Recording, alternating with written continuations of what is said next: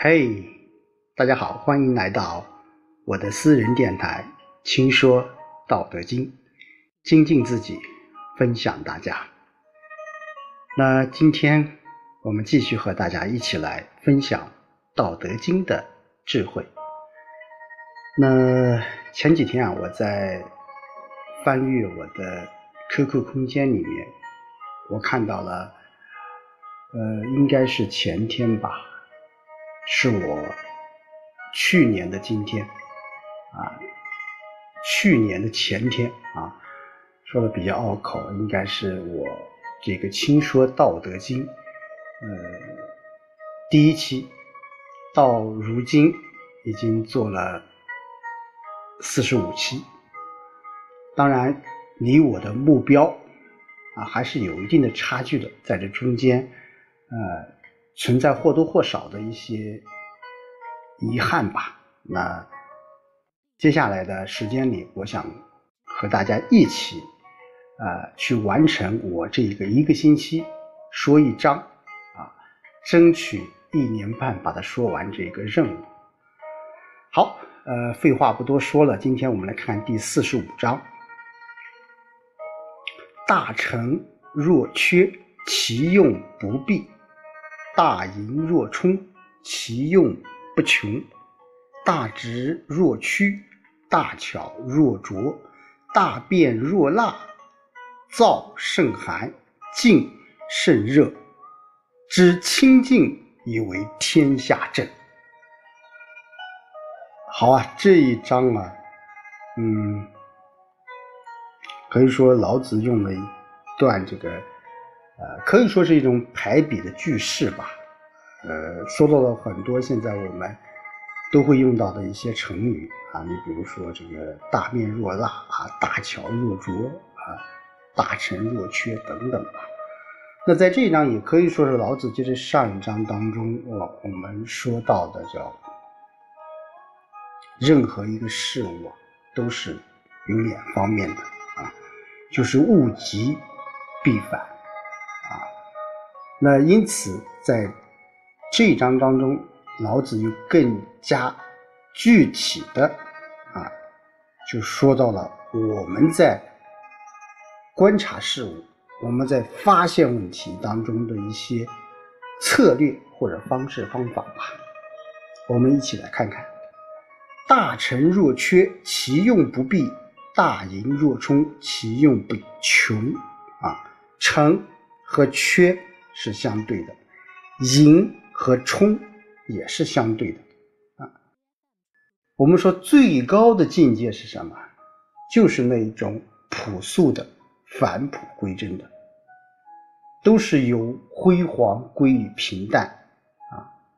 那修养成就达到最高的境界是什么？就反而是虚怀若谷啊，表现出啊很。怎么样？很不足的样子，丰盈到了极处啊！啊，大盈若冲，反而显得什么？是空空如也啊！就不必和不穷啊！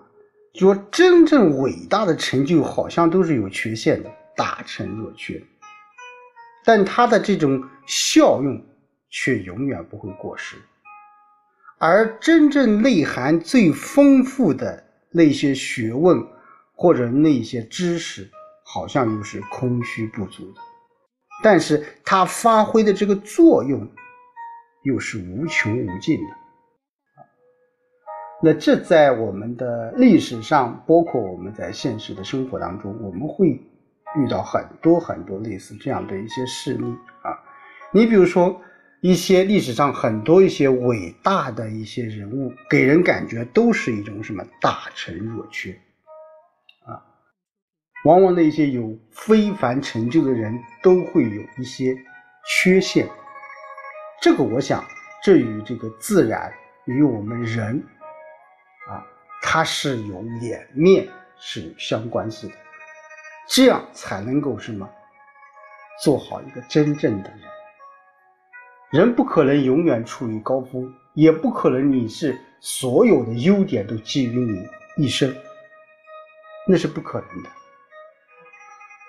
因此，我们在观察人和事，我们在处理人和事的时候，就要有这种思维模式，叫什么？叫成缺，叫盈冲，这种思维模式。不要认为这一个人什么都好，其实什么都好的背后就有什么都不好。这就是中国的人的思维，也就是《易经》当中的阴阳思维。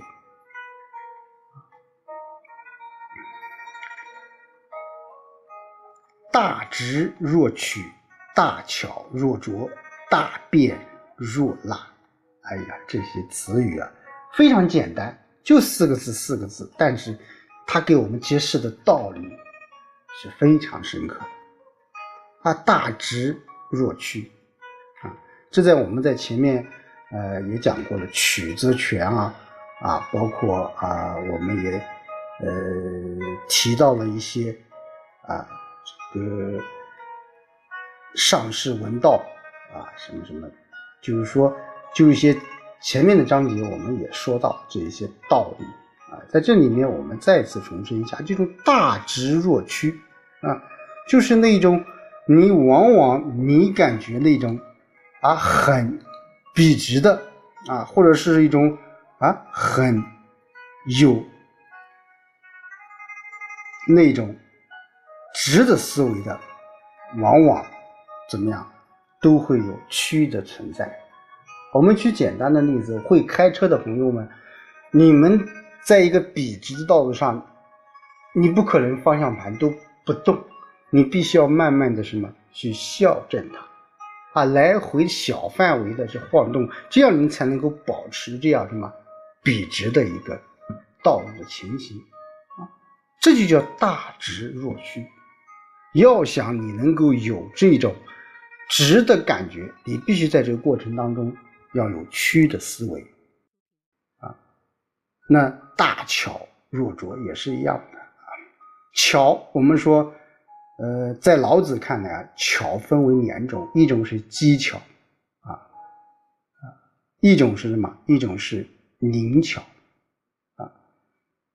大巧在这里面指的是最灵巧的人，啊。老子也表达过这样的观点，他说这个机巧是邪恶的。啊，他把人类朴素引向了奢华，技巧也是邪恶的。那么拙劣是好的吗？啊，这确实会让人难以理解啊！就技巧表现出来这种笨拙的样子，这难道不是技巧了吗？它又是什么呢？啊，如果我们想参悟这个道理，就一定要联系老子的这种无为的观点啊！我们一再。说老子的《道德经》，有很多人误会了啊！说老子的这种无为的思想，这种消极的无为的思想是不可取的。这种就是没有深刻理解老子这种思想。老子的这种无为，并不是无所事事。我一再强调，并不是无所事事啊，它是一种什么？它是一种在一定限度内的。去争取，去努力，去奋斗，啊，包括后面的大辩若辣，啊，大巧若拙，都是一样的，啊，都是一种我们在这个世界上为人处事一种方式和方法，啊，取，啊，拙辣。可能真正的内在正是这种大直、大巧和大变啊，只有这两者的统一，才是我们所说的道啊。燥胜寒，静胜热，知清静以为天下正啊。燥和静是我们可以主动去做的这种行为，寒和热。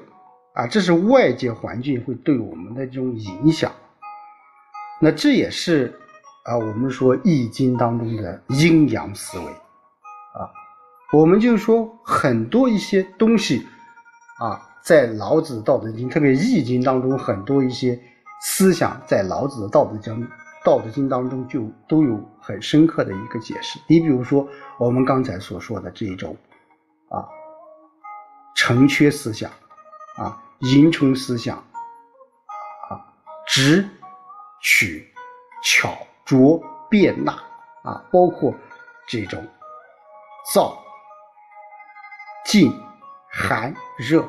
都是事物的一种碾击啊，那只有这种碾击，我们能够很好的去把握，很好的去理解，很好的去调节两者这种阴阳的平衡。无论是我们内修，还是我们国家的治理，都会有一个很好的结局啊。所以说，躁和静。在实际的运用上，并不是同等重要的，并不是等量齐观的，因为我们说万事万物的根源都在无上面，啊，表现出来种种有的变化都是枝叶性、次要的，主要的矛盾是在于防止什么？化而欲作，防止妄作妄为，啊，防止有为，所以要保持什么？清净，才是最关键的。我们一再强调，这种清净并不是说什么事情都不做，是追求那种世外桃源的生活，而是在什么，在合理的限度、适度的范围内，我们去努力去改变这些什么东西。所以说，我们通过这一章学习啊，我们修行道的人就要注意啊，要虚。要柔，要弱，要静，要守辱，要守黑，要守慈，要不争，要为父，啊，只有这样，我们怎么样，才算知情境，才算遵循道，所以才能为天下正。好，那通过这一章的学习啊，我们也刚才我们说的，我们也可以呃。联系到我们现实的生活当中，就像在上一章我们所说的那种啊，就是说我们一定要用一种阴阳思维啊，并不是说错就是对啊，错过后就是对，对过或就是错，而是什么？错中有对，对中有错。就是这种思维的训练，我们一定要去坚持、去体悟啊，而不是一味的去追求那种是就是是，非就是非。好，今天就和大家说到这里，我们下周再见。